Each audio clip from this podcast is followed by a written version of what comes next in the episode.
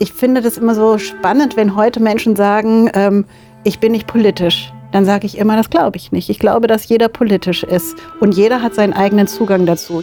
Hallo und herzlich willkommen auf der gelben Couch. Mein Name ist Sascha Burmann und ich unterhalte mich einmal im Monat mit Machern, Unternehmern und spannenden Persönlichkeiten aus dem Herzen Hessens über Themen, die sie bewegen, über ihre Projekte und Leidenschaften, ihren Antrieb und Beweggründe, über den Menschen hinter dem Macher.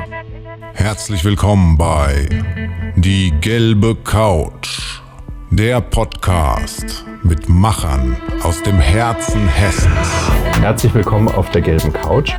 Heute zu Gast unsere Landrätin im Landkreis Marburg-Biedenkopf, Frau Kirsten Fründ. Mit ihr spreche ich über Social Media, aber auch vor allem über Themen, die hier in der Region für uns als Mittelständler interessant sind. Das Thema Nachhaltigkeit habe ich mir aufgeschrieben, Bildung, und auch das Thema Gründung. Darüber möchte ich heute mit Ihnen sprechen. Herzlich willkommen, Frau Frünn. Schön, ja, dass Sie da sind. Wann haben Sie das letzte Mal auf einen Ihrer Social-Media-Kanäle geschaut und sich geärgert? Also ich schaue da regelmäßig drauf. Und das letzte Mal habe ich mich geärgert, das ist noch gar nicht so lange her, vor ein paar Tagen erst. Ähm, ja, das kommt leider auch immer mal wieder vor. Ohne Social Media Politikerin zu sein, funktioniert das überhaupt noch? Also es gibt durchaus Kollegen, die das sagen, dass das funktioniert. Ähm, aber seitdem ich Politikerin bin, ähm, nutze ich Social Media ähm, für mich selber als Form der Kommunikation. Ich finde auch, dass wir diese Art der Kommunikation heutzutage brauchen. Ähm, und ich glaube, dass wir gut beraten sind, jegliche Art von Kommunikationswegen zu nutzen, wenn wir ähm, Themen transportieren mhm. wollen. Und da gehört so Social Media in unterschiedlichen Formen dazu, wobei ich nicht alles mache. Also auf zum Beispiel Twitter und so bin ich mhm. nicht. Es wird ja im Moment sehr kontrovers auch diskutiert. Mhm. Robert Habeck hat, glaube ich, seinen Facebook-Account abgeschaltet vor einiger Zeit. Und vor allem jetzt im Zuge der ähm, Gerichtsurteile, die jetzt jüngst ähm, über die Hasskommentare bei Renate Künast mhm. auch gesetzt wurden, ist das ja durchaus auch ein sehr zwiespältiges äh, Medium, ähm, wo offensichtlich Einzelne doch sehr hassgeladene Kommentare immer wieder loslassen. Ist das bei Ihnen auch schon mal passiert? Dass wirklich jemand auf einen Post oder irgendwas von Ihnen mit, mit äh, Wut und Hass äh, entgegengeschlagen hat, wo man sagte, das ist jetzt hier einfach nicht mehr ähm, eine Ebene, wo man kommunizieren möchte? Tatsächlich ist das so. Das macht auch nicht Halt vor Kommunalpolitik. Das sind nicht nur Bundespolitiker oder ähm, Landespolitiker, die von Hasskommentaren auf Social-Media-Kanälen betroffen sind. Fakt ist aber, dass wir diese Art der Kommunikation ja haben. Und ähm, zu sagen, ich nutze es nicht mehr als eine Möglichkeit, dann vergebe ich mir aber auch einen Kanal zu kommunizieren. Die Fragestellung, was passiert eigentlich in, mit der Gesellschaft in der Art und Weise, wie wir überhaupt miteinander kommunizieren, mhm. wenn Schranken fallen, wenn es einfach auch keine Werte mehr gibt und Moralvorstellungen völlig über den Haufen geworfen werden. Das ist was, was wir an großer Stelle diskutieren müssen, wo wir auch, finde ich, eine große Verantwortung haben, was jetzt digitale Bildung angeht ähm, und Nutzung der digitalen Medien. Aber zu sagen, ich nutze es nicht mehr, heißt ja nicht, dass es nicht da ist. Also das wäre so eine Vogelstrauß-Mentalität, ja, ja. finde ich.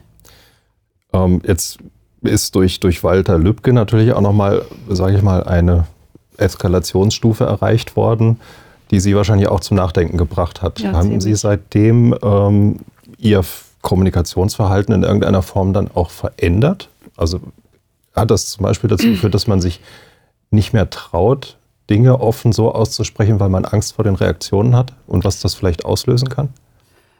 Also ich glaube, dass ich von Anfang an, also seitdem ich Social-Media-Kanäle nutze in der Kommunikation, sehr bewusst auch die Art und Weise der Kommunikation gestaltet habe. Ich, was klar ist, dass solche Vorfälle wie mit Walter Lübcke ist tragisch und ganz furchtbar und äh, ist auch etwas, was uns alle sehr betroffen gemacht hat, weil es auf einmal auch so nah ist. Mhm. Ja, also es ist schon etwas anderes, wenn man von solchen Vorfällen äh, liest äh, oder wenn man von den Vorfällen hört, aber wenn man den Menschen kennt, äh, der da ähm, aus rechtsextremistischen Hintergründen ermordet wurde, dann berührt ein das immer noch mal auf eine andere Art und Weise. Wenn wir aber daraus den Schluss ziehen würden, dass wir nicht mehr kommunizieren und dass wir uns einschüchtern lassen, dann wäre das der falsche Weg. Und äh, natürlich äh, nutze ich weiterhin auch noch die Social-Media-Kanäle, um politische äh, Meinungsäußerungen zu betreiben, um auch Statements zu setzen, um Themen einfach zu setzen. Äh, das wäre der falsche Weg, sich dadurch ähm, einschüchtern zu lassen. Als Sie angefangen haben, sich für Politik zu interessieren, da gab es vielleicht noch nicht diese Auswüchse und diese ja. Notwendigkeit, sich auch damit zu beschäftigen. Mich würde mal interessieren, wie sind Sie eigentlich Politikerin geworden? Wie ist es dazu gekommen? War das schon immer stellt sich vielleicht vor, in der Schule schon mal in der SV als Klassensprecherin. Oder hat es da schon angefangen, dass die Richtung klar war, das möchte ich mal machen? Oder wie ist das gekommen? Ähm, überhaupt nicht. Also das war eigentlich gar nicht so in meiner Berufsplanung. Ähm, ich finde das immer so spannend, wenn heute Menschen sagen, ähm, ich bin nicht politisch dann sage ich immer, das glaube ich nicht. Ich glaube, dass jeder politisch ist und jeder hat seinen eigenen Zugang dazu. Jetzt war ich auch mal in der SV, aber trotzdem war das nicht für mich so, dass ich äh, nach der Schule gesagt habe, ich will jetzt unbedingt Politikerin werden. Die Menschen gibt es auch, das hat ja auch seine Berechtigung, aber ich habe ja erstmal eine ganz andere Ausbildung gemacht. Nämlich? Ähm, ich habe erst meine Gärtnerausbildung gemacht nach der Schule und habe dann auch ein paar Jahre als äh, Gärtnerin gearbeitet habe dann Agrarwissenschaften studiert und auch noch einige Jahre als äh, Agrarwissenschaftlerin gearbeitet ähm, und bin dann über Umwege erst in die Politik gekommen. Tatsächlich ist ja die Fragestellung, was ist denn Politik? Und ich finde, Politik, zumindest wenn man Kommunalpolitik betreibt, der Einstieg für viele ist tatsächlich vor Ort sich zu engagieren, also sein Lebensumfeld, sein Stadtteil, sein Dorf mitzugestalten in unterschiedlichen Fragestellungen. Ich fand es persönlich schon immer spannend, ähm, mich zu beteiligen und hinter die Kulissen zu schauen. Also das hat bei mir ganz konkret damit angefangen, dass ich über das Ehrenamt, über den Sport äh, tatsächlich auch Verantwortung übernommen habe. Ich war ja lange Vorsitzende eines der größten Vereine hier in Marburg. Ähm, weil ich einfach Lust darauf habe, Dinge mitzugestalten. Ich war dann nachher im Elternbeirat, Kindergarten, Schule, immer. Und darüber ist es dann tatsächlich auch gekommen, dass ich gemerkt habe, es macht mir Spaß, was mitzugestalten und auch mitzuentscheiden, auch hinter die Kulissen zu schauen. Und so ist dann auch das Interesse geweckt worden, zu sagen, ja, ich will mich auch äh, politisch dann auch für eine Partei engagieren. Mhm. Genau. Also der, der Parteieintritt dann tatsächlich erst mit später. diesem Engagement? Genau, erst okay. sehr viel später. Also in 2010 bin ich in die SPD eingetreten und habe aber vorher tatsächlich, ähm, würde ich jetzt im Nachhinein sagen, auch schon politisch mitgestaltet, mhm. weil in dem Stadtteil, äh, in dem ich wohne, wir ähm, auch ein sogenannten Brennpunktstadtteil haben und wir über die Vereinsarbeit zusammen mit Kirche, mit Kindergarten, mit Schule, mit Gemeinwesenarbeit ganz viel in diesem Stadtteil gestaltet haben. Und das ist auch politische ja. Äh, Tätigkeit. Tatsächlich zu sagen, ich mache das für eine Partei oder unter dem Dach einer Partei, das ist in 2010 gekommen ähm, weil ich gedacht habe, ich will das jetzt auch mal, was ich tatsächlich auch mein ganzes Leben lang, weil ich auch aus, so einer, aus einer sozialdemokratischen Familie komme, ich möchte das tatsächlich jetzt auch mal politisch auf einer anderen Ebene, auch im kommunalen Umfeld ein bisschen intensivieren. Und war das dann gesetzt, sozialpolitische Familie, dass man dann auch in die SPD geht? Oder war das eine bewusste Entscheidung, weil man sich den Inhalten da auch näher fühlte? Naja, das eine können Sie ja von dem anderen nicht trennen. Naja, ich hat ja so ein bisschen was mit Sozialisation und wie man groß wird, ja. ja. Aber tatsächlich hat es natürlich auch was mit den Inhalten zu tun. Ich kenne auch äh, Biografien, die dann bewusst sich für eine andere Partei entscheiden. Auch, auch. Nein, aber das war in dem Fall tatsächlich auch inhaltlich so, dass ich äh, für mich auch, das war eigentlich schon immer so gesagt habe, dass die politischen Inhalte, die die SPD vertritt, das sind auch die, die ich selber auch lebe und die mir auch wichtig sind, an der Stelle sie ähm, entsprechend auch mitzutragen. Und ähm, das hat jetzt offensichtlich auch dazu geführt, dass man sich über das regionale Wohl für die Partei auch auf Landesebene jetzt versucht einzusetzen. Sie sind jetzt in den Vorstand gewählt worden. Hat das, äh, also ist das auch so, kommt man dann in der Partei auf, auf, auch auf Quereinsteiger wie Sie dann zu und sagt, Mensch, da ist jemand, den können wir jetzt hier gebrauchen oder war das von Ihnen eine Initiative? Also ich bin schon seit zwei Jahren im Landesvorstand. Ähm, das ist jetzt irgendwie keine ganz neue Erfahrung. Ähm, ich bin halt jetzt stellvertretende Landesvorsitzende, was mich sehr freut. Ähm, und ich habe natürlich nicht, sagen wir mal, diese Ochsentour gemacht. Die, ich bin jetzt nicht als Juso in die Partei eingetreten und äh, habe dann tatsächlich über viele lange Jahre vielleicht eine sogenannte Parteikarriere gemacht, die andere gemacht haben. Aber trotzdem bin ich, glaube ich, als Person jetzt nichts Außergewöhnliches, weil Sie gerade von Quereinstieg gesprochen haben. Es gibt ja unterschiedliche Zugangswege, wie man äh, in eine Partei kommen kann. Und äh, ich glaube, das, was zählt, ist, dass sie einfach äh, Menschen brauchen, die sagen, ja, ich möchte mich engagieren und ich möchte mich einbringen, also aktiv tatsächlich auch Parteipolitik betreiben ähm, und dann, wenn sie dann auch noch äh, ja, Kenntnisse haben über ihr Mandat, ja, äh, und Themenkenntnisse, auch Interessensgebiete, dann ist es, glaube ich, auch für eine Partei ganz gut, wenn mhm. sie sagen, solche Leute nehme ich auch in den Landesvorstand. Auf jeden Fall. Also es ist nur von, von außen betrachte ich diesen Betrieb jetzt, wie Sie sagen, man ist immer politisch, egal ob man ja. sich engagiert oder nicht, weil es immer Themen gibt, die einen interessieren und man sollte sich auch, glaube ich, äh, als mündiger Bürger natürlich auch damit auseinandersetzen, bei wem man dann sein Kreuzchen setzt. Aber von außen betrachtet wirkt es immer so, dass, dass Quereinsteiger eben ohne diesen Werdegang in der Jungen Union oder äh, bei den Jusos oder in anderen äh, Organisationsformen äh, hochzuwachsen und in dieser doch ist von außen recht strikten Hierarchie, vielleicht ist es auch von Partei zu Partei mm. ein bisschen unterschiedlich, Bestimmt, ja. hochzukommen, ähm, dass Quereinsteiger da immer so ein bisschen, wenn es dann auch um, um höhere Posten geht, äh, dass das nicht so gutiert wird. Oder ist täuscht dieser Eindruck? Was jetzt gutiert wird, dass, dass man, dass man als Quereinsteiger dann solche Ämter antritt. Ach, naja, Sie meinen den Neidfaktor? Ja. Also das, was ich, äh, also das, was ich gelernt habe, ist, dass sie Neider überall haben. Ja, ähm, es gibt aber genauso gut ziemlich viele Leute, die das durchaus auch honorieren, dass man eine gute Arbeit macht und dass man sich politisch auch gut vernetzt. Ich würde sagen, das sind eigentlich, ist mhm. eigentlich die Mehrzahl ja. der Menschen. Sie müssen ja auch mal gucken, es gibt, und das ist jetzt nicht nur bei meiner äh, Partei so, auch wenn wir natürlich gerade in einer großen Findungsphase sind, aber das geht tatsächlich ja allen Parteien so, dass sie wie Vereinen auch, dass sie immer weniger Menschen haben, die sagen, wir wollen uns ehrenamtlich ja. tatsächlich auch für irgendwas einsetzen und engagieren, ob das der Sportverein ist, ob das in der Kirche ist, ob das in Parteien ist.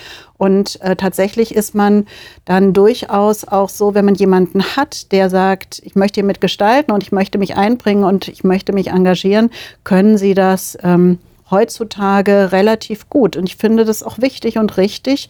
Das gerät immer so ein bisschen in Vergessenheit, dass, ähm, ich sage immer, das sind die Säulen unserer Demokratie. Wenn die ganzen ehrenamtlichen Kommunalpolitikerinnen und Kommunalpolitiker tragen unser Gemeinwesen, sorgen dafür, dass wir die demokratischen Strukturen, unsere Grundfesten tatsächlich auch aufrechterhalten. Und dann ist es gut, wenn wir viele haben, die sich das zutrauen und die es machen wollen und insofern beobachte ich es so, dass es tatsächlich mehr Menschen gibt, mhm. die das wertschätzen, ja. wenn man sich tatsächlich auch engagiert. Schön, das freut mich zu hören. Mhm. Und es ist vielleicht ein Aufruf, dass das genau, auf jeden Fall. beispielgebend ist, dass sich das, dass sich das mehr zutrauen.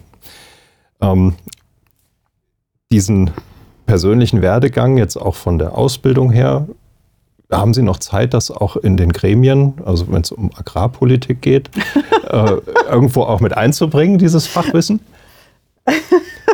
Also ich sage ja immer, ähm, ich finde, Agrarwissenschaften ist eines der schönsten Studiengänge, die Sie machen können, ja. weil es unglaublich vielfältig ist. Ja? Sie haben den ganzen naturwissenschaftlichen Bereich und Sie haben äh, betriebswirtschaftlichen Bereich, Sie haben den technischen Bereich, Sie haben den gesetzgebenden Bereich. Also im Prinzip hätte mir für den Job, den ich jetzt mache oder für den Beruf, den ich jetzt mache, nichts Besseres passieren mhm. können. Ob das jetzt äh, Regionalplanung ist, ob das Betriebswirtschaftslehre ist, ähm, ob das äh, Naturschutzrecht ist. Das sind ja alles Fragestellungen, mhm. die äh, ich irgendwann mal in meinem Studium gelernt habe. Das ist nun jetzt leider auch schon ein bisschen länger her. Ja, also weil so ganz äh, kurz bin ich ja nicht von der Uni, aber man hat natürlich auch im Laufe des Berufslebens durchaus an der einen oder anderen Stelle nochmal zusätzliche Qualifikationen und Erfahrungen gesammelt. Ähm, das ist schon, äh, ist schon gut für mhm. den für den Beruf der Landrätin, ja.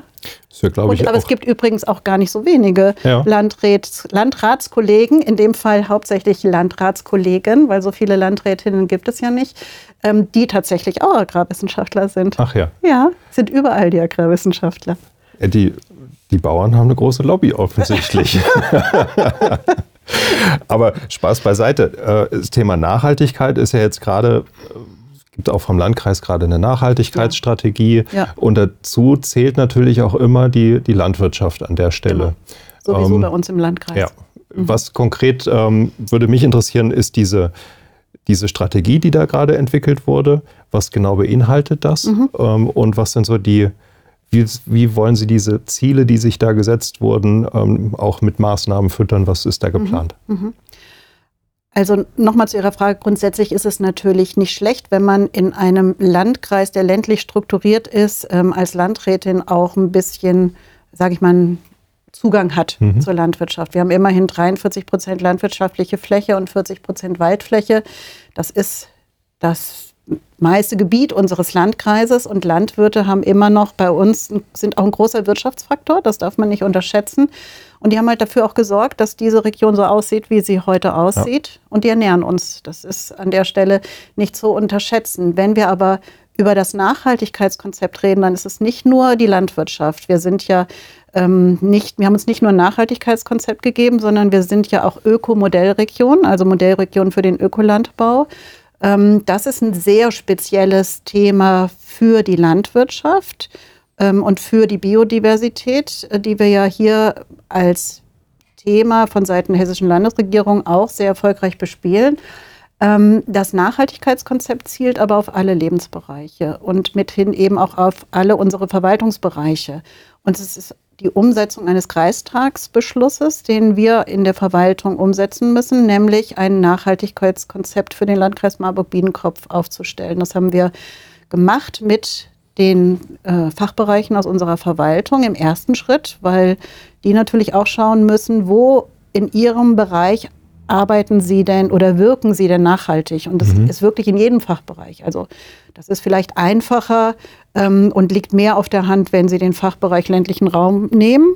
Und es liegt vielleicht weniger auf der Hand, wenn Sie den Fachbereich Recht nehmen. Ja? Mhm. Aber tatsächlich haben wir in mehreren Workshops mit den Fachbereichsleitungen ein internes Nachhaltigkeitskonzept äh, sozusagen erstellt und sind dann aber auch nach ähm, draußen gegangen, sagen wir immer, also in die Bürgerschaft, zu den Bürgerinnen und Bürgern, zu den Unternehmen, zu den Vereinen und Organisationen und haben in einem Beteiligungsprozess, und das machen wir ja sehr strukturiert, seit 2014 haben wir unseren Bürgerbeteiligungsprozess sehr strukturiert mhm. aufgebaut, haben mit denen zusammen entwickelt, welche Art von Nachhaltigkeitsthemen, in welcher Themenrichtung kann denn bespielt werden und sollte auch zukünftig bespielt werden. Und ist ja auch, ein, ich sag mal, als, als Begriff zählt der ja im Moment zwar, denken wir immer erstmal an den Umweltschutz und genau. an CO2-Einsparung, aber Nachhaltigkeit beinhaltet ja auch soziale Faktoren, Bildung etc. Deswegen ist es berücksichtigt worden. Mhm. Es beinhaltet äh, Wirtschaft, es beinhaltet Bildung, es beinhaltet äh, tatsächlich auch ähm, ja, Landwirtschaft natürlich auf jeden Fall. Und äh, insofern können Sie tatsächlich für jeden Lebensbereich oder für jeden Fachbereich auch ein Nachhaltigkeitsthema dort äh, definieren. Und wir versuchen jetzt ähm, nach und nach das auch so umzusetzen. Das funktioniert natürlich sehr viel schneller für das, was wir selber in der Verwaltung beeinflussen können, ob das jetzt nachhaltige Beschaffung ist, ob das eine Sanierung unserer Gebäude ist im Sinne von ähm, Umweltschutz und Klimaschutzthemen nachhaltig zu äh, betrachten, ähm, ob das in der Ausstattung unseres Fuhrparks ist. Das ist für uns alles ja sehr, sehr viel einfacher, als dann Nachhaltigkeitsthemen auch in die Kreisgesellschaft zu tragen. Aber das ist etwas, was uns an der Stelle natürlich auch sehr auf dem Herzen liegt. Ähm, und wir sind in unterschiedlichen Richtungen da auch äh, aktuell zugange mit unterschiedlichen Intensitäten. Also das muss man auch mal sagen. Der erste Auftrag war, dieses Konzept zu entwickeln und daraus entwickeln sich jetzt die weiteren Handlungsleitfäden. Mhm. Also wir haben zum Beispiel gesagt, ähm, gemeinsam mit einer Kommune aus unserem Landkreis und dem Nachbarlandkreis werden wir ein Eigenbetrieb von uns, nämlich den Eigenbetrieb Jugend- und Kulturförderung, Gemeinwohl zertifizieren lassen, weil das für uns ein Bestandteil ist, zu betrachten, wie kann man das gegebenen, ist das etwas, was man auf die gesamte Verwaltung oder auf den gesamten Landkreis mhm. ähm, hochziehen kann. Und wir hatten ja äh, Stefan äh, Felber hier äh, relativ häufig mittlerweile sogar, also auch im Gespräch. Und äh, es gibt. Vielleicht erklären Sie den Zuhörern noch, wer das ist. Ja, also das ist sozusagen der Erfinder der Gemeinwohlökonomie mhm. ähm, und äh, der durchaus ein großes Interesse daran hat, dass äh, nicht nur Städte sich Gemeinwohl zertifizieren lassen oder Unternehmen. Wir haben ja auch bei uns im mhm. Landkreis mhm. Unternehmen, die Gemeinwohl zertifiziert sind ähm, sondern äh, dass er gesagt hat, es ist super spannend, auch mal eine ganze Region Gemeinwohl zu zertifizieren. Ja. Ähm, das ist so ein Weg, den wir vielleicht gehen. Schauen wir nochmal, aber wir, wir fangen erstmal an und haben gesagt, wir nehmen uns erstmal einen Bereich unserer Verwaltung, nehmen unseren Eigenbetrieb und lassen den, den jetzt mal äh, zertifizieren und dann schauen wir mal, ob das etwas ist, um dieses Thema Nachhaltigkeit tatsächlich auch ähm, äh, mit einem, ja, nicht nur mit einem Zertifikat, sondern auch mit äh, dahinterliegenden Handlungsanleitungen, Handlungsempfehlungen und Umsetzungsmöglichkeiten zu mhm. hinterlegen. Zur Nachhaltigkeit gehört natürlich auch äh, der Strom, der bei uns überall dann aus der Steckdose kommt, mhm. beziehungsweise wenn man über Fuhrpark äh, nachdenkt, ja. Äh, da haben Sie jetzt auch vielleicht das Thema Wasserstoff, wo wir gleich nochmal drauf eingehen können, äh, als, als ein Anhaltspunkt, was wir uns da berichten können. Aber wenn ich über die Energie nachdenke, dann, dann wissen wir ja heute alle, dass es ohne diese Windräder, die hier bei uns im ja. Landkreis natürlich auch schon stehen, nicht funktionieren wird. Natürlich müssen auch Netze und andere Dinge vorangebracht werden, aber wenn wir den Strombedarf wirklich aus erneuerbaren Energien decken wollen, dann müssen wir irgendwie sehen, dass, dass wir auch Akzeptanz erreichen für Windräder auch bei uns in der Region. Und da gibt es ja durchaus auch hier im Landkreis durchaus kontroverse Diskussionen. Jetzt auch gerade hat Herr Altmaier einen, einen Gesetzentwurf vorgelegt, ähm, wo er vielleicht so ein bisschen auch den schwarzen Peter den Kommunen zuschieben wird, indem er ihnen überlässt, ob sie diese Abstandsregelung von 1000 Metern zu äh, besiedelten Flächen nach unten korrigieren oder nicht. Aber da ist ja so ein bisschen auch Streit wahrscheinlich vorprogrammiert. Gibt es da Strategien, wie man diese teilweise aus meiner Sicht unversöhnlichen äh, ähm, Parteien miteinander versöhnen kann, um, um wirklich Lösungen zu finden, die Sie dann. Meinen Pro- und Contra-Windkraftparteien. Genau. Ja. Ähm, also diese 1000 Meter Abstandsregel gibt es ja in Hessen schon immer. Das ist ja sozusagen das, was Hessen auch hat. Es gibt mhm. ja andere Bundesländer, die fahren das anders. Ja. Äh, ähm, ähm, ich finde, dass wir im Landkreis Marburg-Biedenkopf, was den Ausbau der Windkraftanlagen angeht, sehr gut dastehen. Äh, wenn Sie ähm, wenn Sie in den Ostkreis oder in den Westkreis gehen, da stehen nicht wenige Windkraftanlagen, die äh, das tatsächlich auch schon seit vielen Jahren tun und ähm, auch durchaus mit, äh, äh also mit Zustimmung, auch mit Zustimmung der Bürgerschaft das, was wir bei uns im Landkreis Marburg-Biedenkopf ähm, auch früh an anderer Stelle schon hatten, aber zurzeit auch gerade beobachten bei allen Windvorrangflächen, die Interesse hervorgerufen haben bei Investoren, ist, dass wir überall Bürgerinitiativen haben, die sich gegen den Bau mhm. von Windenergieanlagen aussprechen. Vor allen Dingen auch, weil sie in Waldflächen sind mhm. äh, und der ähm, Eingriff in, äh, äh in Natur, in Wald natürlich ein ungleich anderer ist, als wenn Sie ein Windrad auf freier Fläche bauen ja, wie in Schleswig-Holstein zum Beispiel, ja, da ja. stehen die überall rum und da haben sie es auch schnell gebaut und dann sind sie da tatsächlich auch ohne größeren Eingriff ähm, fertig. Das sieht bei uns ja ganz anders aus.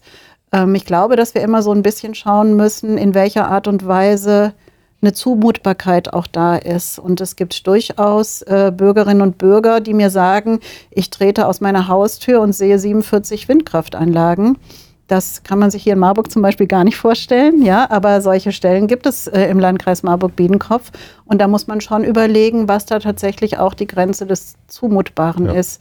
Auf der anderen Seite ähm, ist es natürlich ähm, auch nicht ehrlich, wenn Tausende von Menschen jeden Freitag auf die Straße gehen, um für Klimaschutz einzutreten und zu sagen, es gibt, äh, und es stimmt ja so, zurzeit kein wichtigeres Thema, welches wir auch betrachten müssen, wenn wir Zukunft, unsere Zukunft mhm. tatsächlich mhm. auch noch äh, retten wollen. Ähm, aber dann muss ich eben auch äh, Konsequenzen tragen. Und die Konsequenz kann sein, dass ich einfach mein Konsumverhalten überdenke was auch bedeutet, äh, also bewusster einzukaufen, aber vielleicht auch weniger Strom zu verbrauchen, ja, oder Wärme anders zu nutzen. Aber es muss natürlich auch klar sein, dass ich mir über die ähm, Produktion von äh, erneuerbaren Energien durchaus auch Gedanken machen muss, wo das stattfinden soll. Und ich kann nicht immer nur das St. Florians-Prinzip anwenden. Dann kommen wir an der Stelle nicht mhm. weiter. Das ist auch nicht der Ansatz, den, den wir fahren im Landkreis. Äh, wir, haben, wir sind ja schon seit vielen, vielen Jahren Masterplan-Kommune und das Thema Klimaschutz ist für uns auch schon vor Greta Thunberg mhm. ein sehr wichtiges gewesen. Wir sind jetzt auch gerade wieder ausgezeichnet worden als Modellkommune Klimaschutz ähm, was mich sehr freut. Ähm, aber wir müssen tatsächlich schauen, dass jeder für sich selber auch eine eigene Verantwortung hat, Klimaschutz mit seinem eigenen Verhalten zu beeinflussen. Das wird vielleicht äh, äh, an der Stelle so ein bisschen auch unterschätzt, dass sozusagen kleine ähm, Anstrengungen auch zum Erfolg führen. Und ich will gar nicht sagen, dass wir die großen Anstrengungen nicht brauchen, aber ähm, erstmal muss ja jeder für sich selber schauen, was kann ich beeinflussen. Und ich muss auch als Landkreis schauen, was kann ich denn umsetzen. Ja. Also nicht nur als Person, sondern ich muss auch als Landkreis, als Verwaltung eine Vorbildfunktion einnehmen. Das tun wir. Wir haben unterschiedliche Themenschwerpunkte und wir haben gerade in der vorletzten Kreistagssitzung ein Klimaschutzaktionsprogramm verabschiedet, welches 30 Punkte beinhaltet, die klimaschutzrelevante Maßnahmen äh, äh aufführen, die bis 2025 umgesetzt sein sollen, mit Dingen, die der Landkreis Marburg-Biedenkopf selber beeinflussen mhm. kann. Aber Und ist da was zum Thema Windkraft enthalten? Windkraft haben wir als Landkreis äh, überhaupt keine, äh, keinen Fuß in der Tür okay. sozusagen, aus, außer wir würden selber welche bauen, was äh, wir nur können im, in einer Beteiligung einer Energiegenossenschaft. Genau, das machen ja auch einzelne Kommunen. Genau, die wir sind auch, wir haben auch das die ist für uns auch ein, ein, Mittel, um unsere CO2-Neutralität als so Verwaltung Und ich finde das auch richtig, ja. Äh, tatsächlich hier ähm, eine Möglichkeit zu schaffen, dass nicht nur Kommunen, sondern auch Bürger einen, Gewinn haben mhm. an der Beteiligung von äh, Wind, von erzeugter Windenergie. Ähm, das ist ja leider in den letzten Jahren von Seiten der Bundesregierung etwas erschwert worden. Jetzt durch das Klimaschutzgesetz wieder ein bisschen äh, die Türen geöffnet ja. worden, was ich gut finde an der Stelle. Ähm, aber wir als Landkreis erstmal ähm, haben jetzt, wir sind jetzt nicht Genehmigungsbehörde ja, oder so. Ja, das klar. ist ja, ja, das Regierungspräsidium. Ähm, insofern, wenn wir ähm, gucken, was können wir konkret selber beeinflussen, dann können wir natürlich über unsere Beteiligung in der Energiegenossenschaft Marburg-Biedenkopf uns dafür einsetzen, dass Windenergieanlagen gebaut werden an bestimmter Stelle. Ähm, aber das ist jetzt nichts, was der Kreisausschuss alleine für sich beeinflussen kann aber zumindest die Akzeptanz versuchen zu erhöhen. das versuchen wir Stelle. tatsächlich auch ja. immer. Wir sind ja auch in Gesprächen mit den Bürgerinitiativen ähm, über unsere, also wir haben ja eine hohe Kompetenz über die Kolleginnen und Kollegen im Fachdienst Klimaschutz mhm. und erneuerbare Energien, die auch immer im Austausch stehen mit unterschiedlichen Bürgerinitiativen. Also ich glaube, ein Schlüssel dazu äh, mehr Frieden ist sicherlich die Beteiligung auch an den Gewinnen letztendlich und vor allem auch zu kommunizieren, die Sinnhaftigkeit solcher Anlagen äh, zu steigern. Ein Thema dabei ist das Wasserstoff.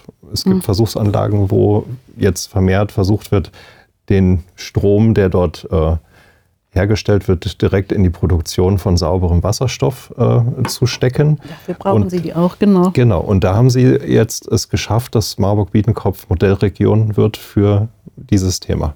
Was genau ähm, versteckt sich dahinter und wie ist es dazu gekommen überhaupt? ja, genau. Das hat mich der Bundestagsabgeordnete auch gefragt. Wie ist es denn dazu gekommen?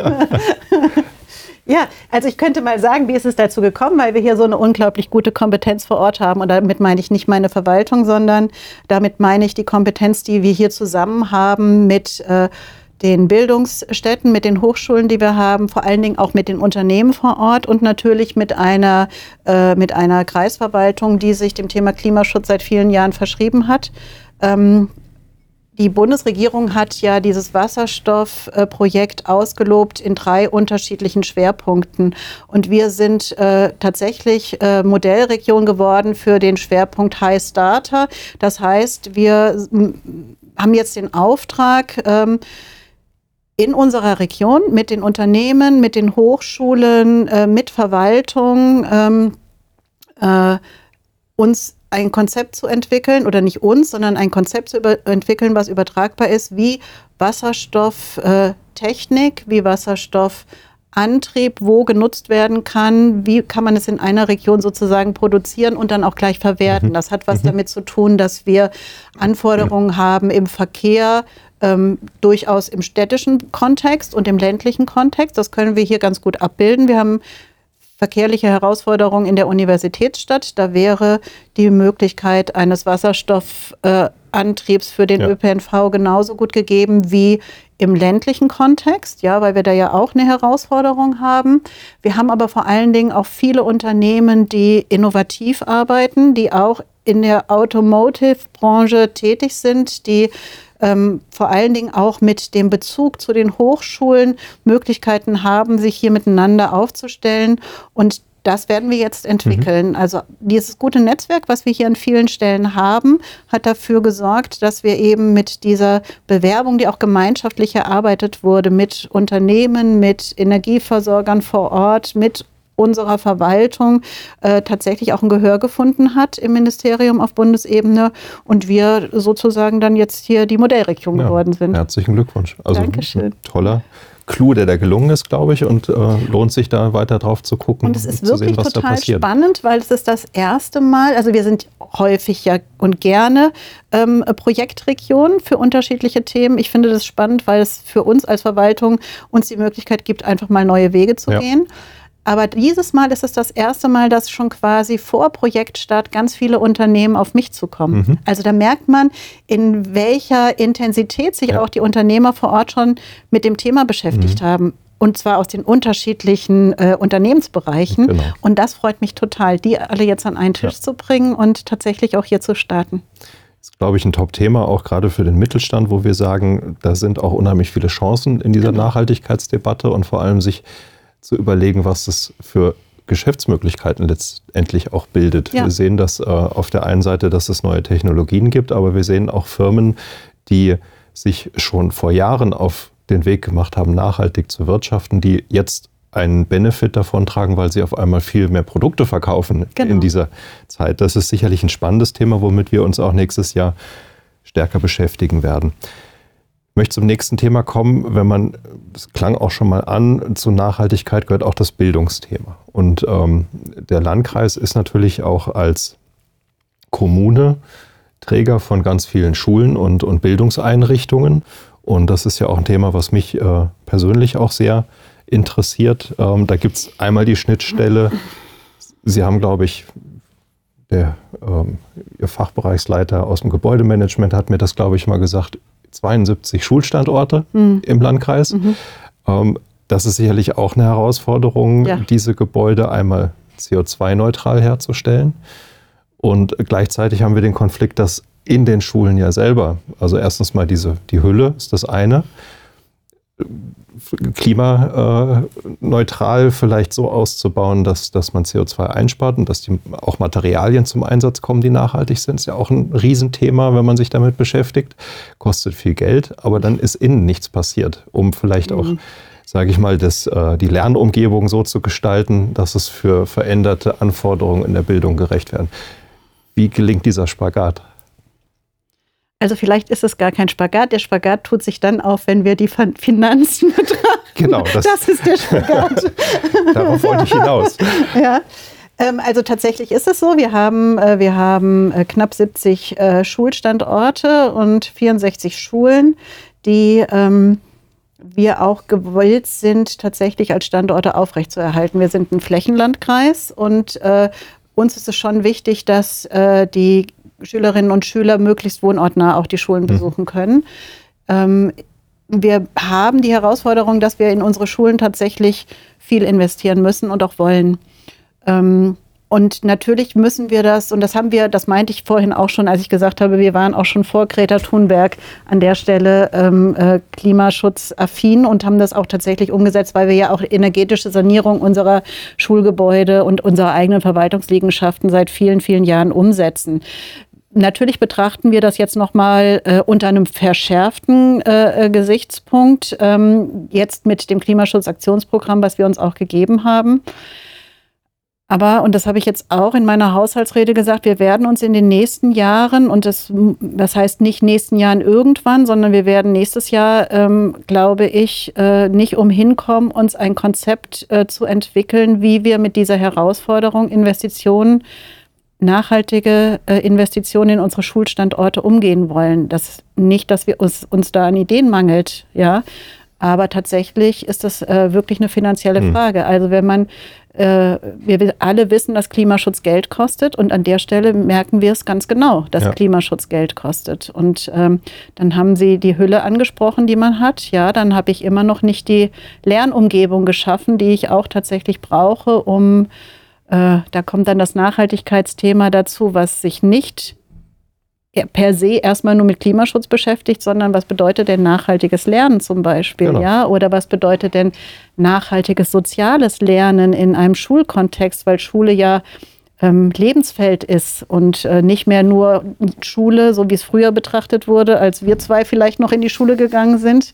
Heutzutage ist es ja sozusagen das Lebensumfeld Schule und da muss ich auch schauen, wie gestalte ich das nachhaltig das ist eine große Herausforderung, ja. Da und haben wir jetzt ja auch noch eine, keine ja, wirklichen ja. Antworten, und muss ist ja auch ein sagen. komplexes Thema, weil die Zuständigkeiten natürlich auch nicht genau. nur beim Landkreis liegen genau. an der Stelle. Der soll die Gebäude unterhalten und bauen. Ähm, gefördert werden sie aber auf Landesebene, wo man, wo ich vielleicht auch mal einen Ansatz hätte, über diese Förderrichtlinien dann nachzudenken, weil wir heute häufig das Problem haben. Dann sollten Sie sich dass den Herrn die den Thomas Schäfer auf das gelbe ja, Sofa das einladen. Das würde mich auch freuen. noch mal machen, dass wir mal überlegen, wie kann wir diese Förderrichtlinien, damit sie vielleicht auch ein bisschen freier mit den Geldern, die es da gibt, umgehen können, um vielleicht auch diesen nachhaltigen Gleichklang zwischen der Gebäudehülle und dem, was innen passiert, äh, herstellen können. Das ist das also eine. Das und dann haben wir natürlich auch noch das das dritte Spannungsfeld, die Lehrer kommen nochmal von einer ganz anderen Stelle, genau. die äh, ausgebildet und, und bezahlt werden.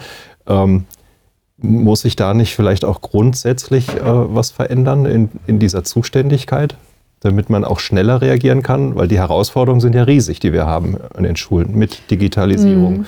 mit Ganztag, mit veränderten Anforderungen auf das, was nach der Schule auf die Schüler zukommt. Mhm. Also Arbeitswelten 4.0 will ich hier nur mal so als Schlagwort reinwerfen. Mhm. mhm. Also da Hat da die Sie Landespolitikerin ja. eine Idee zu? ich wollte gerade sagen, da machen Sie natürlich ein großes Fass auf, was man auf der landespolitischen Ebene tatsächlich auch äh, diskutieren müsste und muss. Ich finde ja. auch, das muss man tatsächlich. Da äh, sind äh, die Wege, die jetzt gegangen wären, meiner Meinung nach auch viel zu zaghaft, äh, weil das nicht so gesehen wird, dass wir tatsächlich also ich rede nicht mehr so gerne von Digitalisierung, ich rede von Veränderung. Also wir mhm. befinden uns ja in einem, Trans in einem gesellschaftlichen Transformationsprozess, der A unglaublich schnell ist und der uns in einer Art und Weise umgestalten wird, wie wir es, glaube ich, heutzutage noch nicht einschätzen können. Aber das meine ich ja auch, dass die, die Strukturen, die wir da haben, glaube ich, mit. nicht so genau. aufgestellt sind, dass ja. sie dem gerecht werden. Die wachsen nicht mit. Ähm, und deswegen glaube ich, dass man auf Landesebene hier viel intensiver rangehen werden muss. Das werden wir auch tun, sage ich mal, als Opposition, was man da mhm. halt tatsächlich an der Stelle auch mit äh, einbringen kann.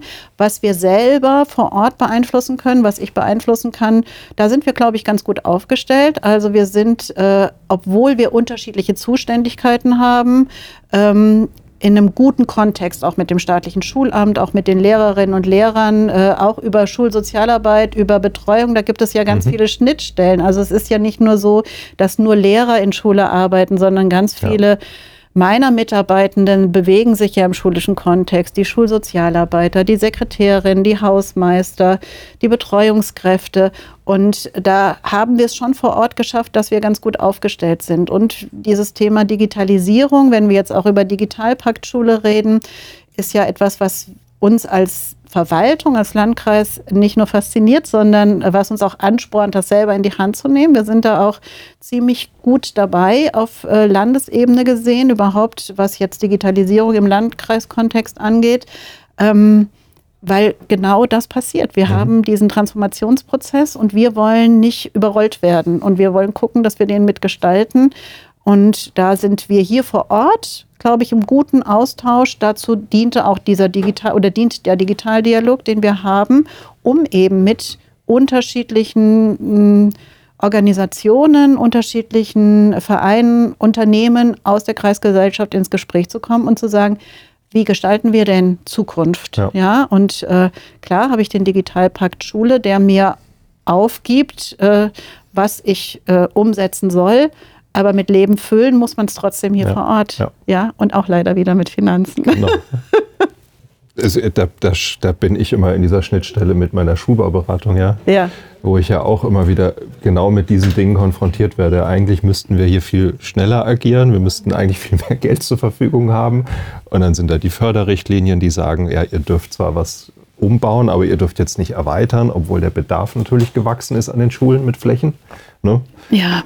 Ähm, dann haben wir das mit, ich bin an der. Wobei uns der Rechnungshof jetzt gerade bestätigt hat, dass wir jetzt so viel Schulfläche haben für die Schüler.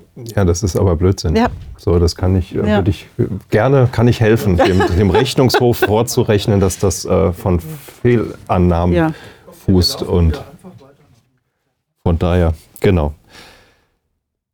So, jetzt muss ich den Einstieg wieder in, die, in das Bildungsthema finden. Ja, auf jeden Fall äh, große Herausforderung. Dann drücke ich Ihnen die Daumen, dass, dass Sie das mit dann nach Wiesbaden tragen. Ja, und das äh, ich. ich weiß ja auch, dass das, äh, ich sag mal, das Bildungsthema im Wahlkampf so ein bisschen verbrannt ist. Es traut sich ja keiner mehr an, an größere strukturelle Veränderungen im Moment. Ja, was schlimm ist, also wenn Sie, äh, wenn Sie das sehen, wie die Bildungslandschaft bei uns aufgestellt ist. Und jetzt waren, glaube ich, gerade gestern oder heute wieder die Grundschullehrer auf der Straße und haben demonstriert für eine äh, äh entsprechende äh, Bezahlung, Entlohnung. Ja, äh, da muss ich unbedingt was tun. Und jetzt habe ich ja zwei erwachsene Töchter. Eine studiert auch Lehramt. Äh, ich sage immer, wie schön, dass du nicht in Hessen studierst, und, äh, sondern im Nachbarland. Ja. Meine hat gerade in Hessen angefangen. Viel Spaß. ja, ähm, weil wenn sie das mitkriegen auch von der, von der nächsten Generation, was das bedeutet, die machen eine Ausbildung, dann kommen sie nicht in den Referendariatsdienst, weil keine Plätze vermeintlich da sind. Wir aber auf der anderen Seite merken, dass uns Lehrer fehlen, mhm. dass uns vor allen Dingen auch äh, äh, an vieler Stelle Lehrer fehlen, die ähm, entsprechende Kompetenzen haben, wenn wir jetzt das Thema Digitalisierung ansprechen.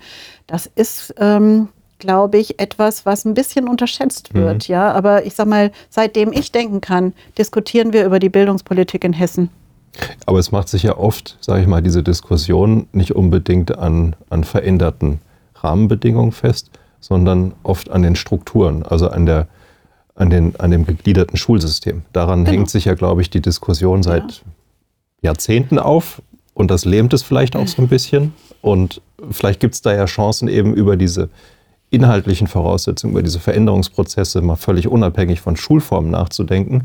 Um Dafür müsste Lösungen ja die Bereitschaft da sein. Also das ist ja das, was ja. ich vorhin schon mal gesagt habe im Vorgespräch. Also wir leben ja alle in einer vernetzten Welt. Unsere das ist das wieder mit dem Transformationsprozess, mit dem gesellschaftlichen. Wir, es ändert sich ja unsere Art des Zusammenlebens. Ähm, es ändert sich die Art und Weise, wie wir miteinander kommunizieren. Und natürlich kann das äh, nicht vor den Bildungseinrichtungen Halt machen, weil das natürlich darauf ja. auch eine Auswirkung hat. Aber wenn ich mir anschaue, in welchen starren Systemen wir uns heute immer noch befinden. Jetzt waren meine Töchter, wie gesagt, die sind jetzt beide schon an der Universität, ähm, die waren auf einer Schule hier, sechs Jahre Grundschule hier in Marburg und es war mal ursprünglich gedacht als Projektschule. Jetzt gibt es diese Schule immer noch, die hat aber immer noch einen Projektstatus. Mhm. Ich verstehe das nicht. Mhm. Ja, es gibt äh, tatsächlich gute Erfolge. Ähm, da müssen Übergänge gestaltet werden. Da kann wirklich auch was Tolles passieren. Es gibt auch tolle Projektschulen in der ganzen Bundesrepublik. Die Frage ist, warum werden denn gute äh, Projektschulen, wer, Konzepte von guten Schulen nicht einfach auch mal schneller kopiert, mhm. um tatsächlich auch das, was wir an Herausforderungen in der Bildung haben, auch zu leben. Dazu müsste aber Folgendes vielleicht passieren. Die Schulen müssten vor Ort mehr Freiheiten bekommen, ihre Konzepte selbst zu entscheiden und das auch äh, vorzuleben, damit es einen Modellcharakter bekommt. Dazu ja, müsste dachte, man Sie die sagen, Schulen ein bisschen mehr in Freiheit. passieren, dass die SPD in Regierungsverantwortung hat. das will ich jetzt so nicht sagen. Da gibt es auch tatsächlich andere Parteien, die sich für, für diesen Gedanken eher stark machen. Äh, aber wir wissen, dass äh, die OECD hat das untersucht. Länder, die den Schulen vor Ort viel mehr Freiheiten und viel mehr Kompetenzen in der Umsteuerung ihrer, oder ihrer, der Umsetzung der eigenen Konzepte geben, gleichzeitig am Ende einer Schulkarriere zentral aber dann Leistungen einfordern und abprüfen, dass die erfolgreicher sind als äh, Länder, die das starr ja. vorgeben, das Konzept. Aber das ist ja tatsächlich immer so, wenn Sie sich überlegen, äh, also wenn wir jetzt auch mal von Schulen wegkommen, in welchem Bereich sie Verantwortung tatsächlich auch so de delegieren, dass man sagt, ähm, man hat eine Eigenverantwortung und kann selber entscheiden, weil bei einem selber auch die Kompetenz liegt. Ja, mhm. also nehmen wir jetzt auch mal zum Beispiel Kommunen, ja, auch die ähm, werden immer mehr gegängelt, zumindest ja. in Hessen äh, von Seiten der Landesregierung, obwohl die, Kom also nicht nur, dass wir es im Grundgesetz festgeschrieben haben, dass es die kommunale Selbstverwaltung gibt, nein, es gibt ja auch die Kompetenzen in den Landkreisen und in den Kommunen. Trotzdem gibt es sehr große Zentralisierungsbestrebungen ja. äh, nach Wiesbaden. Ähm, und das ist etwas, was, an, äh, was ich mich auch immer frage. Es gibt ja äh, Modelle, die, die zeigen, dass es erfolgreich geht. Warum? Äh, also mein Credo ist immer, und so verhalte ich das auch bei mir in der Verwaltung, man muss das Rad ja nicht immer neu erfinden. Man kann von erfolgreichen Projekten durchaus lernen. Und ich glaube, das, was wir auch machen müssen, was wir uns öfters mal zutrauen müssen, gerade in einem Transformationsprozess, wie wir ihn jetzt haben, ist, dass wir einfach sagen, wir müssen es auch einfach mal machen. Also einfach mal machen mhm. und auch zulassen, dass man Fehler macht. Ja. ja? Das ist, äh, hört sich, wahrscheinlich gibt es jetzt einen großen Aufschrei, weil dann viele besorgte Eltern sagen, um Gottes Willen, man kann in der Bildung nicht so verantwortungslos sein und sagen, äh, meine Kinder sind jetzt in so einem System, äh, wo sie dann gegebenenfalls Fehlern ausgesetzt werden. Aber erstens glaube ich, dass unsere Gesellschaft zukünftig das braucht. Wir müssen auch Fehlertoleranz äh, haben. Wir müssen Fehler zulassen können. Aus Fehlern lernt man eben auch, ja. Und wie Sie schon gesagt haben, diejenigen, die eine, eine Eigenverantwortung haben, die auch nutzen dürfen, haben ja immer das Ziel, auch ein erfolgreiches Projekt umzusetzen. Und, Und wenn ich. Da sollte man auch den Glauben an die Pädagogen vor Ort haben, dass die immer das Beste für die Kinder wollen an der Stelle. Und Sonst hätten die, glaube ich, den Beruf genau. nicht gewählt. Also das, das ist sollte man immer das, was haben. ich denke. Aber ja. wie gesagt, man muss dann natürlich auch wenn man jemanden in Freiheit entlässt, muss man ihn auch mit den Ressourcen ausstatten, vielleicht auch finanziell, personell. Das ist immer so. Dass ja. man, da sind wir wieder beim Geld. ja, aber es hat auch ein bisschen was, also vielleicht ist es nicht nur immer das Geld, sondern es hat auch was damit zu tun, wie motiviere ich denn Menschen? Also wenn wir jetzt mal in dem Kontext Schule bleiben und mhm. wir haben ja auch in Marburg Schulen, die jetzt in freier Trägerschaft sind, die ähm, die es auch schaffen, ihr Kollegium zu motivieren, indem einfach klar ist, Du hast eine gewisse Art von Verantwortung, du hast aber auch eine gewisse Art von Freiraum, von Spielraum, in dem du das gestalten kannst, wie du es machen möchtest. Also eine Motivation. Die verdienen sogar noch weniger Geld. Ja, aber die haben eine Motivation. Ja, ja also ähm, über Motivation, Verantwortlichkeiten herzustellen und auch Zielfindung herzustellen, ist, glaube ich, etwas, was super gut funktioniert. Also wir mhm. versuchen das. Äh, wir sind als Verwaltung auch gezwungen, zukünftig so zu handeln, weil wir ähm, äh, schon auch gucken müssen, wie motivieren wir denn unsere Mitarbeitenden, dass die auch gerne bei uns arbeiten. Mhm. Ja, nicht nur, ähm, weil sie müssen sozusagen, sondern weil sie wollen. Das ist für uns ein ganz, ganz schwieriges Feld, weil wir ähm, als Arbeitgeber in einem Landkreis, wo quasi Vollbeschäftigung herrscht, äh, attraktiv sein müssen in einer Phase, wo es immer weniger junge Menschen gibt, die auf den Arbeitsmarkt äh, äh kommen. Und ich äh, als äh, Landkreisverwaltung äh, mit denjenigen konkurriere, die vielleicht erfolgreiche Unternehmer sind und äh, Welt, also so, so, sogenannte Hidden Champions, mhm. die ihren jungen Menschen vielleicht auch finanziell was anderes bieten.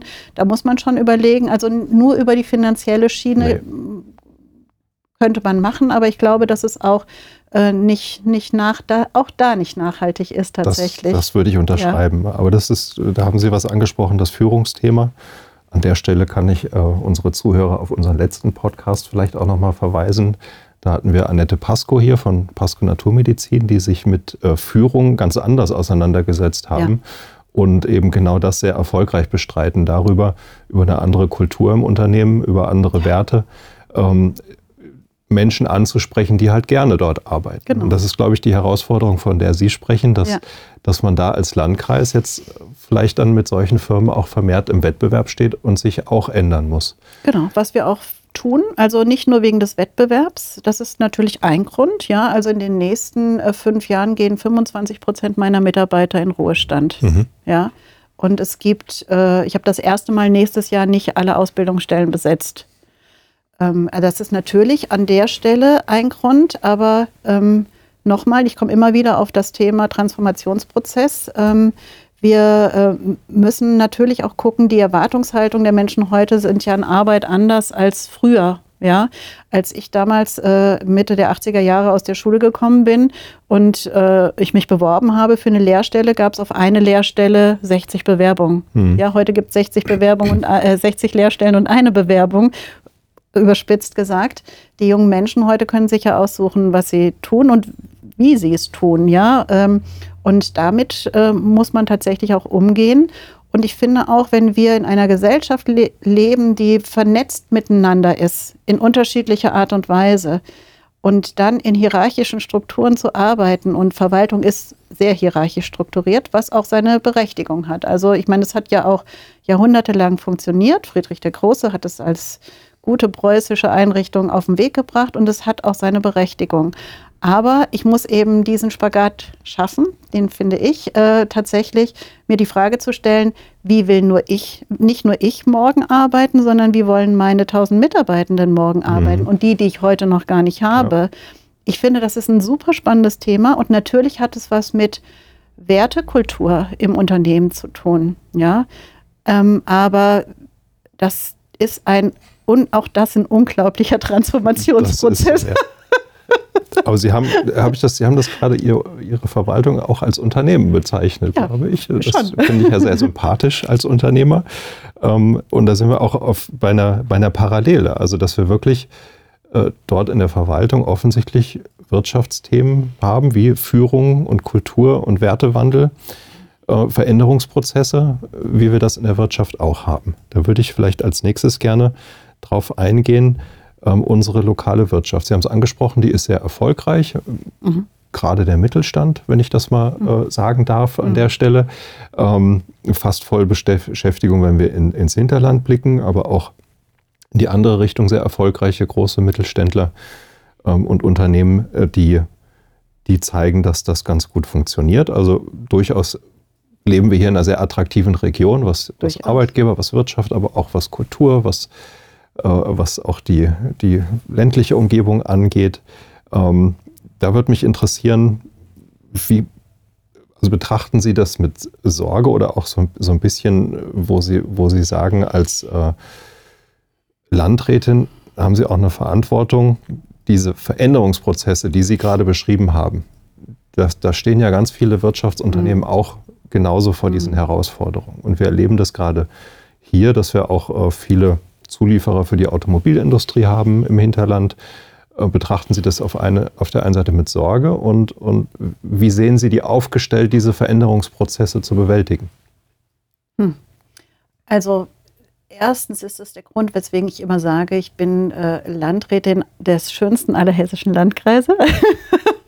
weil wir natürlich wirtschaftlich ganz gut aufgestellt sind, weil wir super tolle Landschaft haben, kulturelles Angebot, äh, Bildungsangebot. Das ist wirklich so. Also mhm. wir sind, wir haben da, glaube ich, eine sehr gesunde Struktur, ähm, auf der man sich aber nicht ausruhen darf. Da haben Sie recht. Und ich betrachte das schon auch ein bisschen mit Sorge. Ähm, weil ich auch weiß, dass die Unternehmen vor Ort, äh, also natürlich reagieren die nicht nur sensibel auf äh, äh, konjunkturbedingte Schwankungen, auch das, auch auf das, was in der Weltwirtschaft passiert. Und äh, ich habe es ja gerade schon mal gesagt, und das wissen Sie besser als ich, die kleinen und mittelständischen Unternehmen tragen die Wirtschaftskraft dieser Region, ja, die sind aber auch weltweit agierend. Die sind abhängig von großen Mutterkonzernen. Das Problem ist, wenn diese großen Mutterkonzerne nicht auf äh, Veränderungen reagieren, wie wollen dann die Töchter sozusagen reagieren oder in welcher Art und Weise können sie reagieren? Ähm, die, mh, mm, die, die Möglichkeit tatsächlich sich selber neu aufzustellen.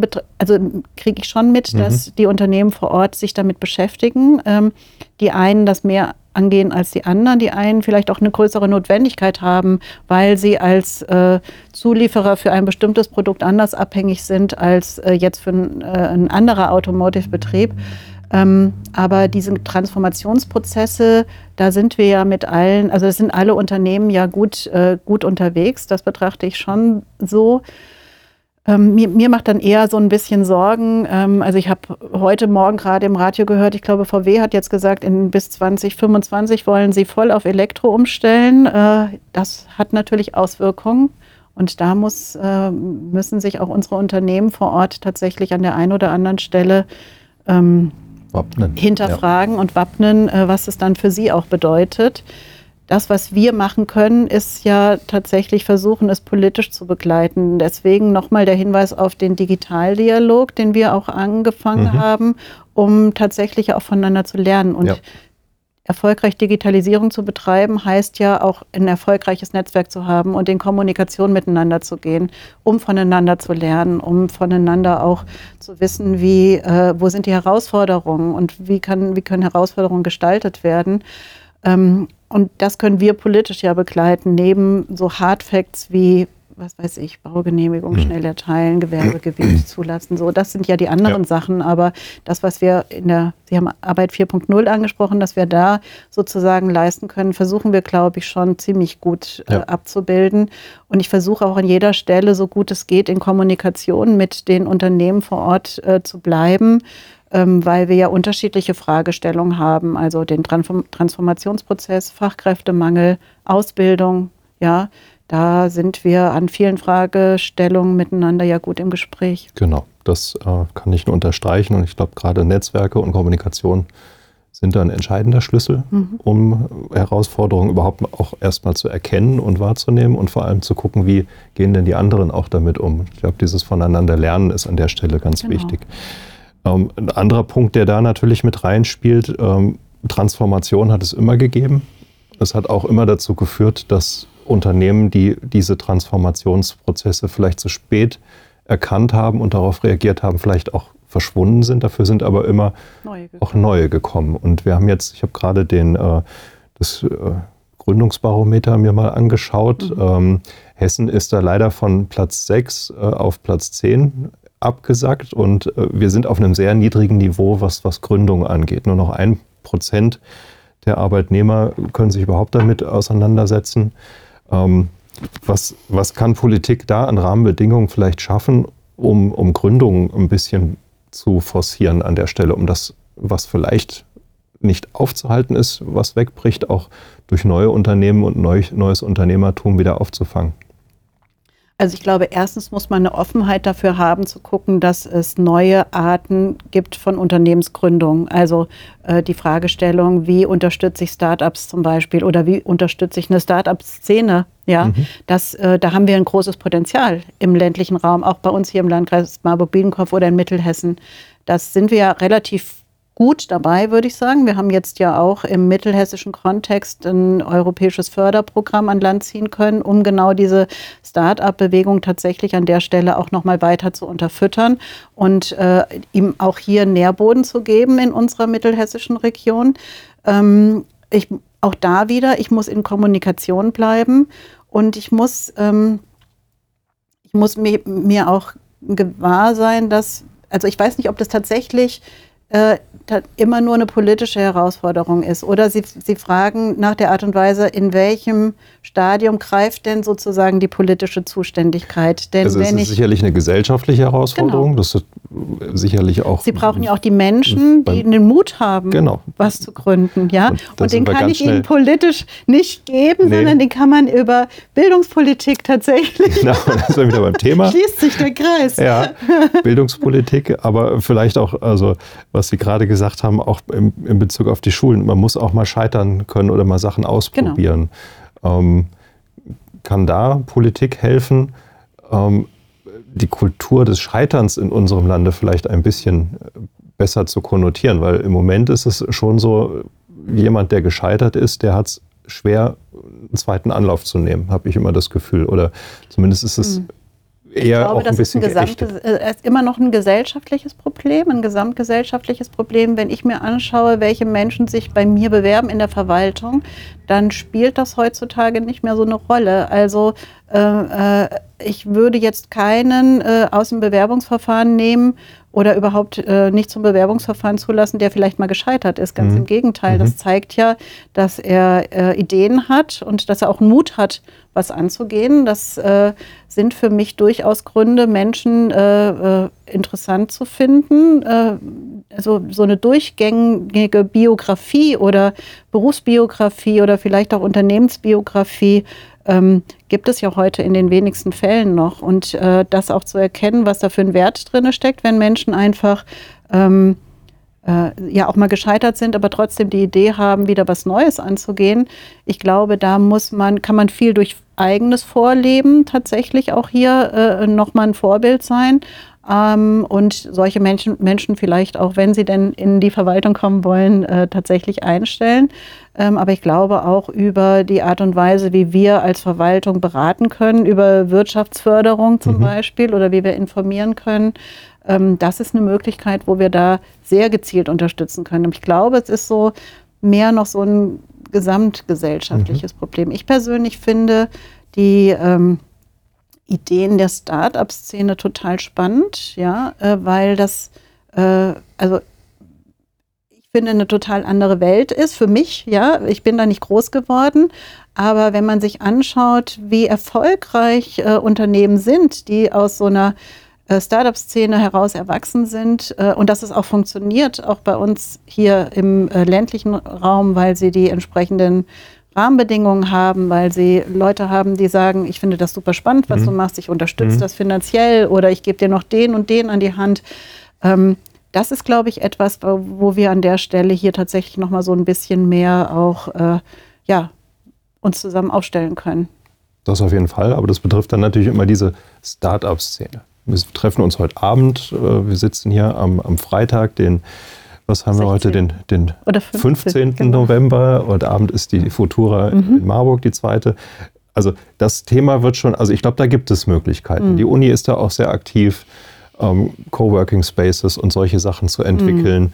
Ähm, wir haben hier das Lokschuppenprojekt, aber auch in, in Wetzlar Gießen haben wir ähnliche Projekte, wo man gerade so die, die Start-up-Szene, glaube ich, die, ist ganz gut aufgestellt. Mhm. Vielleicht kann man an der einen oder anderen Stelle noch sagen, ja, finanziell ist das äh, in Deutschland gegenüber anderen Ländern kann man dann noch mehr tun, aber das ist, das ist ja nur ein Teil. Wenn wir über Gründung reden, äh, müssen wir nicht viel mehr dann auch an die Menschen denken, die in gestandenen Berufen im Handwerk äh, überlegen, sich selbstständig zu machen, äh, als Architekt oder in freien Berufen ähm, oder aber auch das Thema Nachfolge. Müssen wir das nicht noch viel stärker zusammenbringen? Ja, das, aber dazu gehören ja auch wieder alle sage ich mal. Mhm. Ja, also auch dazu gehört ja wieder ein Netzwerk äh, und dazu gehören natürlich äh, auch wieder die Herausforderungen, die damit einhergehen. Und wir hatten jetzt gerade äh, heute vor einer Woche Meisterfeier bei uns im Kreishaus. Das äh, machen wir jetzt seit drei Jahren, mhm. dass äh, die Meisterbriefe bei uns im Kreishaus übergeben werden. Da waren dieses Jahr 300 Menschen. Also nicht 300, die ihren Meisterbrief gekriegt haben. Ich glaube, das waren irgendwie Mitte 60, 65 äh, oder 64 junge Menschen, die äh, gesagt haben, äh, ja, ich mache Meister, um mich tatsächlich nachher an der Stelle vielleicht auch mal selbstständig zu machen. Ja, aber ich finde, da ist ja auch, das ist für mich auch so ein Anknüpfungspunkt zu sagen, wenn wir uns hier zusammen zum Beispiel mit den Handwerkern, aber auch mit den Architekturbüros, mit Unternehmen, mit kleinen Unternehmen vor Ort aufstellen, dann kann man einen Nährboden schaffen, mhm. tatsächlich auch hier und es ist ja mein Interesse, diese Region interessant ja. zu machen. Ja? ja? also nicht nur den Mut zu haben, zu sagen, ich mache mich selbstständig. Dazu gehört natürlich auch, dazu gehört immer Finanzen. Ja, aber auch da haben wir hier in unserer Region den großen Vorteil, dass wir immer noch regionale Banken haben, die auch mit dem Landkreis verbandelt sind, zum Teil, ähm, um tatsächlich hier auch eine Stärke zu haben. Aber ich glaube, wir haben da schon ziemlich viele mhm. Netzwerke, wo wir tatsächlich die unterschiedlichen Akteure auch gut an einen Tisch ja. bringen vielleicht ja. noch ein, die, die vielen Netzwerke, die wir haben, vielleicht noch ein bisschen besser koordinieren, wäre so vielleicht ein Ansatz, dass man die noch ein bisschen das besser zum Austausch bringt. Genau, das machen wir.